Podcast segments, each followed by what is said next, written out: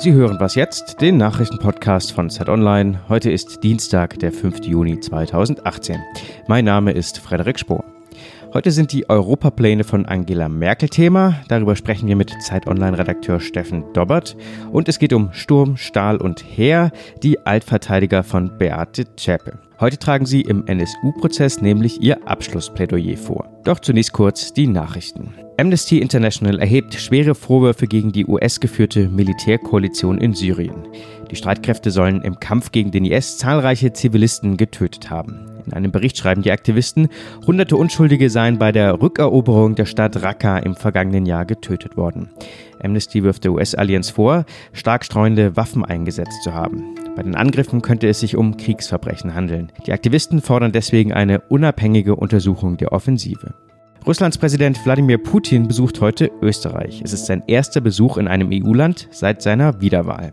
Der offizielle Anlass, vor 50 Jahren hatte die ehemalige Sowjetunion erstmals Gas nach Österreich geliefert. Bei dem Treffen wird es aber vor allem um die Ukraine-Krise und die gegenseitigen Wirtschaftssanktionen gehen.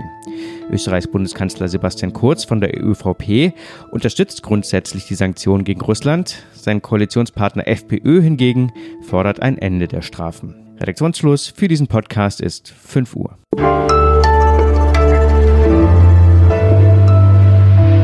Hallo, ich bin Vanessa Wu, die Moderatorin des heutigen Podcasts. Wie weiter mit Europa? Auf diese Frage hat die Kanzlerin erstmals konkret geantwortet. Im Koalitionsvertrag war ja bereits von einem Investivhaushalt für die Eurozone die Rede. Am Wochenende nannte Angela Merkel dann eine Summe dazu. Ein unterer zweistelliger Milliardenbereich soll es sein das hört sich erstmal alles recht technisch und bürokratisch an. Ist in Wirklichkeit aber eine ziemlich spannende Neuerung für Europa, findet zumindest Politikredakteur und Europawissenschaftler Steffen Dobbert, der gerade bei mir im Studio ist. Hallo Steffen. Hallo Vanessa. Bevor wir mal konkreter über Merkels Pläne reden, gehen wir doch vielleicht noch einen Schritt zurück und zwar zu Frankreichs Präsident Emmanuel Macron. Der hatte nämlich bei einer Rede an der Sorbonne im vergangenen Herbst die Neugründung Europas gefordert und da auch eine ganze Reihe an Reformen vorgeschlagen. Die Kanzlerin hat aber lange nicht wirklich darauf reagiert. Warum tut sie das jetzt? Ja, die hat sich sehr, sehr, sehr lange Zeit gelassen. Das sind inzwischen, ich habe mal nachgerechnet, neun Monate fast, weil Macron nicht in Frankreich, sondern schon in Athen am 7. September 2017 seine Vision Europas der Welt und ähm, der EU präsentiert hat. Ja, die Frage nach dem Warum ist relativ leicht zu beantworten. Angela Merkel hatte den Wahlkampf vor sich. Ähm, die Bundestagswahl ist geschehen. Es war keine sehr leichte Regierungsbildung in Deutschland. Ähm, so hat sich das alles hinausgezögert. Ähm, sehr lange, vielleicht nicht zu lange, weil zumindest gibt's jetzt eine Antwort. Unter anderem will sie ja eben sehr viel Geld in die Hand nehmen, um in Europa auch zu investieren. Ähm, was meint sie denn damit konkret? Naja, also zunächst einmal, bevor man, das ist vielleicht in Deutschland so üblich, dass man immer gleich über das Geld redet, aber in dem Interview steht auch drinne, dass sie will, dass es transnationale Wahllisten gibt. Das heißt, wenn wir das nächste Mal oder das übernächste Mal äh, das Europaparlament wählen, also Europawahlen sind, dass man in allen EU-Ländern eine Wahlliste hat. Das ist zum Beispiel eine Erneuerung, die Macron auch haben wollte. Dann geht sie sehr detailliert auf die Verteidigungspolitik ein Europas. Das ist mindestens genauso wichtig wie ähm, das Thema Geld und Finanzen, äh, wo wir noch drüber sprechen wollen. Und das Dritte ist, das ist, glaube ich, ein Thema, was ähm, viele Leute beschäftigt, die Flüchtlingskrise, die sich seit Jahren hinzieht. Und auch dort strebt äh, Angela Merkel ein, wie man sagen, ein europäisches Asylrecht an, was auch ähm, wichtig ist und worauf viele andere auch gewartet haben. Ähm, aber ja, wir können auch gerne über die das Euro über das Geld reden. Über das Geld reden, ja. Ähm, das ist tatsächlich eine Neuerung, wo ganz viele Leute gerätselt haben, wie positioniert sich ähm, Deutschland als wirtschaftlich wichtigstes äh, Mitgliedsland der EU. Und Merkel deutet dort an oder sagt eigentlich ganz konkret, dass es diesen neuen Haushalt, also einen Geldtopf, der in der EU verwaltet wird, geben wird. Und wenn man das mal übersetzt, ist es sehr schwierig ähm, formuliert von der Kanzlerin im Interview. Konvergenz nennt sie das immer. Letztlich geht es darum, dass die reichen Deutschen irgendwann natürlich auch dafür zahlen müssen, dass in der EU die armen Südeuropäer nicht völlig abgehängt werden. So ehrlich muss man das mal ausdrücken. Wie hoch stehen die Chancen, dass sie das durchkriegt? Ich meine, Scholz guckt ja immer sehr aufs Geld. Ja, er ist natürlich jetzt Finanzminister, aber die SPD möchte eine europafreundliche Partei sein. Und die SPD hat auch das, was im Koalitionsvertrag steht, mit unterschrieben. Und ich halte das schon für realistisch. Es ist so, dass in der EU-Geschichte große Neuerungen immer Zeit brauchen. Also für uns war das jetzt eine total lange Zeit, bis die Merkel überhaupt mal geantwortet hat auf die Vorschläge Macrons. Aber wenn man sich mal ein halbes Jahrzehnt anguckt, ja, oder ein ganzes Jahrzehnt, dann ist das jetzt schon der allererste Schritt, dass die deutsche Kanzlerin sagt, ja, ich möchte das. Vielleicht wird es dann auch zu Beginn erst kein riesengroßer Geldbetrag, aber es ist zumindest der Einstieg in eine Sache, die ich für sinnvoll halte. Wünschen und vorschlagen kann man ja viel. Wie geht es jetzt konkret weiter? Also ganz konkret diskutieren gerade ganz viele Leute in der EU, so wie wir gerade darüber, wow, Merkel hat sich geäußert, ja, mhm. ähm, der Stein hat sich bewegt, es ist Rauch aufgestiegen, also es wird erstmal diskutiert. Und dann gibt's am Monatsende ein EU-Gipfeltreffen, wo die Staats- und Regierungschefs zusammenkommen.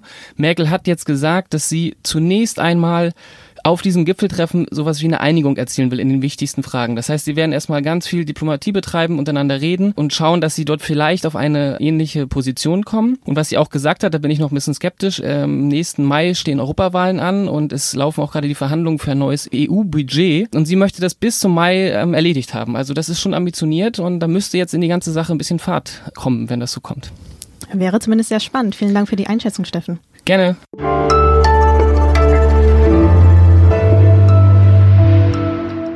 Und sonst so?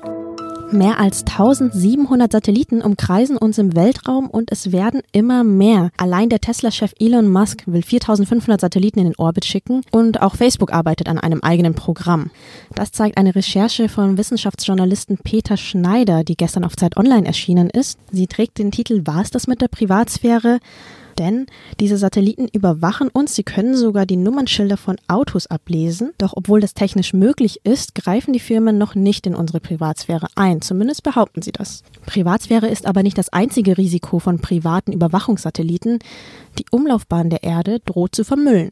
Wenn nämlich richtig viele Satelliten im Orbit unterwegs sind, könnte eine Kettenreaktion eintreten. Das heißt, eine Rakete gerät aus der Bahn und trifft alle anderen. Das würde für eine Unzahl von Trümmerstücken im Weltall sorgen. Das hätte zum Beispiel eine Auswirkung auf die Raumfahrt, denn es könnte dann fast unmöglich sein, Astronauten sicher ins All zu schicken. Ein sehr lesenswerter Text von Peter Schneider. Sie finden ihn im Wissensressort von Zeit Online.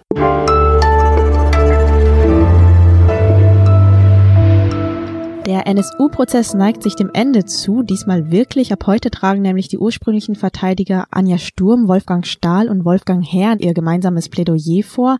Es ist damit insgesamt das sechste und letzte Plädoyer im NSU-Prozess.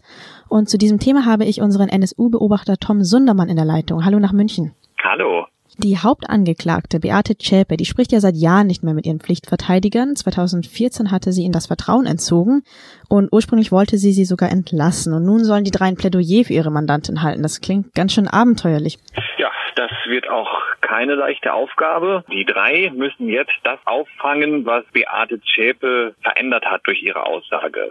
Sie können nicht mehr so einfach bestimmte Fakten bestreiten, nämlich die Dinge, die Beate Zschäpe zugegeben hat. Zum Beispiel, dass sie auch in die Banküberfälle eingeweiht war, die Uwe Mundlos und Uwe Böhnhardt begangen haben. Und dann muss man natürlich die berechtigte Frage stellen, wird sie nicht auch von den Morden und den Bombenanschlägen im Vorfeld gewusst haben. Und das ist eine Vermutung, der die drei Verteidiger in ihrem Plädoyer begegnen müssen.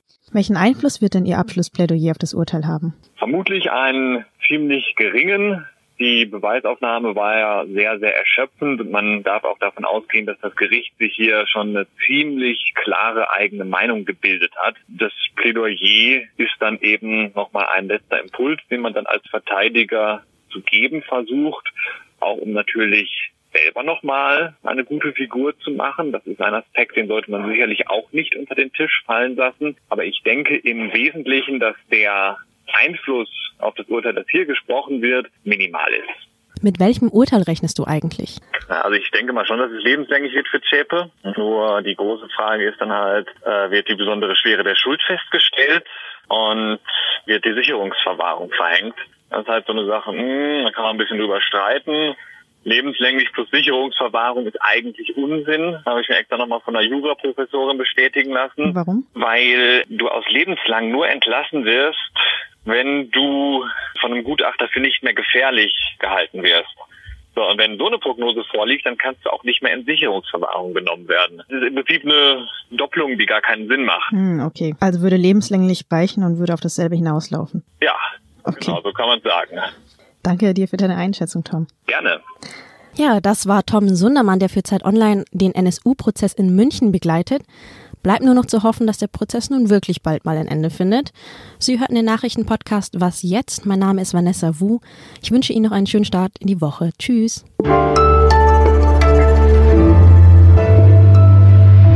Geht's dir eigentlich so zum Prozessende? Ein bisschen wehmütig. Die fünf Jahre auch mit den ganzen Kollegen da ständig zusammensitzen, zusammenarbeiten, das schweißt einen schon zusammen. Das ist halt Teil meines Lebens geworden.